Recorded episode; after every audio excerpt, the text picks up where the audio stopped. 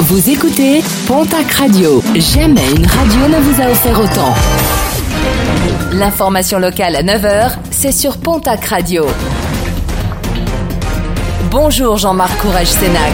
Excellente journée. Petite inquiétude pour un Gersois en fin de semaine dernière. Cet homme d'une cinquantaine d'années avait disparu de Mirande vendredi. Son véhicule a finalement été repéré dans le secteur du Mourtis en Haute-Garonne. Un homme finalement retrouvé samedi déshydraté et en hypothermie après une nuit passée à la fraîche. Un homme pris en charge par les CRS de Lannemezan et conduit vers l'hôpital. À Pau, un homme rapidement interpellé vendredi alors qu'il venait de dérober une statue de la Vierge du côté de l'église Saint-Martin. Une statue qui remplace celle qu'il aurait lui-même brisée Âgé d'une trentaine d'années, il est en effet suspecté d'avoir déjà commis des actes de vandalisme dans plusieurs églises du Béarn, des faits qui remontent au mois de janvier 2020. Ce dernier a finalement été hospitalisé en psychiatrie. Direction la case tribunal pour deux ados interpellés la semaine dernière à Saint-Jean-de-Luz, des adolescents porteurs d'un brise-vitre et de la clé d'une voiture volée. Au total, trois vols de véhicules et six vols à la roulotte ou tentatives de vol leur sont attribués.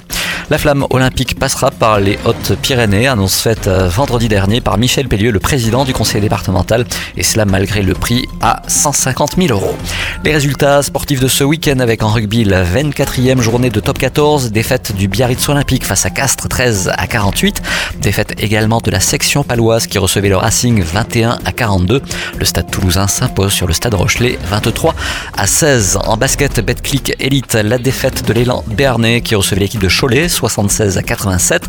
En nationale masculine 1, huitième de finale retour, l'Union Tarblour de Pyrénées se fait battre par Poitiers 100 à 69. Nouvelle défaite dimanche lors de la Belle 85 à 82. Élimination donc des basketteurs bigourdans en Ligue féminine. Dernière journée de la phase régulière. Défaite du TGB à Charnay 74 à 61.